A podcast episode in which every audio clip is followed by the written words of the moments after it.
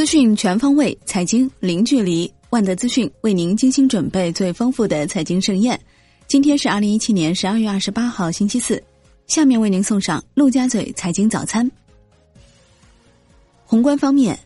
央行称，目前银行体系流动性总量处于较高水平，连续第四日暂停公开市场操作。当日有四百亿逆回购到期，当日净回笼四百亿。Shibor 多数上涨，一个月 shibor 涨零点二三个基点，报百分之四点九三，为连续第二十一个交易日上涨，续创二零一五年四月二号以来新高。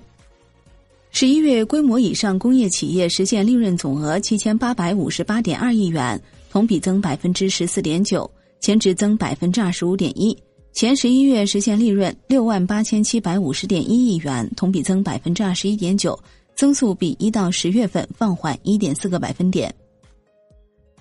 招商宏观解读工业企业利润表示，煤炭、钢铁、化工、石油等行业利润的高增速将进一步与工业整体趋于一致。华泰宏观表示，回调是意料之中，工业经济仍具韧性。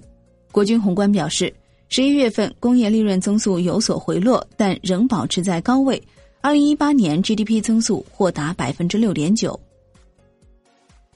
国务院日前印发关于环境保护税收入归属问题的通知，明确环保税为地方收入，相关税法将于二零一八年一月一号起实行。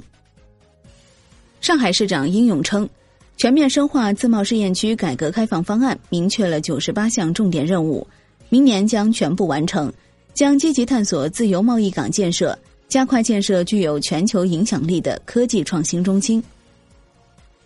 国内股市方面。上证综指早盘围绕三千三百点弱势整理，午后承压跳水，收跌百分之零点九二，报三千二百七十五点七八点。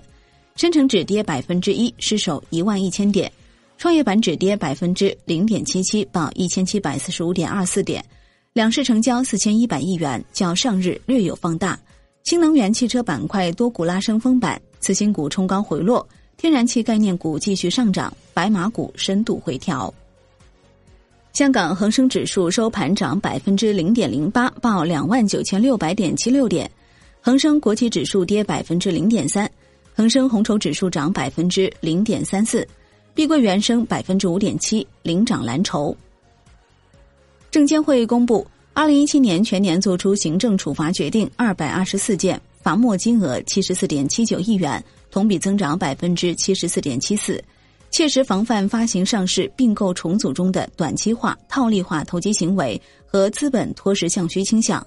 有效抑制市场过度投机、跟风炒作氛围，将不断强化期货衍生品市场的监管执法力度，规范期货交易行为，对新三板市场持续加大监管执法力度，有异动必有反应。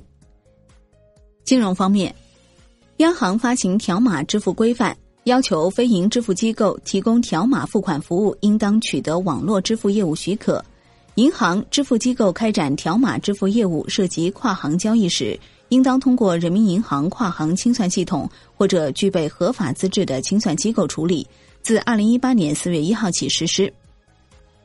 中国基金业协会最新数据显示，截至十一月底，证券公司资管业务、基金公司及其子公司专户业务。期货公司资管业务管理资产规模合计二十九点八五万亿元，较十月底减少三千六百亿元，减少百分之一点一九。楼市方面，国土部就房地产税组织学术会，会议认为，开征房地产税具有现实必要性，但必须在处理好公平与效率问题的原则下，以不动产登记信息管理基础平台数据为依据。明确房地产税的开征范围和功能定位，防止危害金融体系稳定、引发房市剧烈波动等风险。产业方面，财政部等部委发布公告，自二零一八年一月一号至二零二零年十二月三十一号，对新能源汽车免征车辆购置税。业内称，新公告或意味着从二零二一年开始，国内购买新能源车将需要缴纳购置税。二零二零年起，新能源车购买补贴将完全退坡，新能源汽车产业或将迎来快速发展期。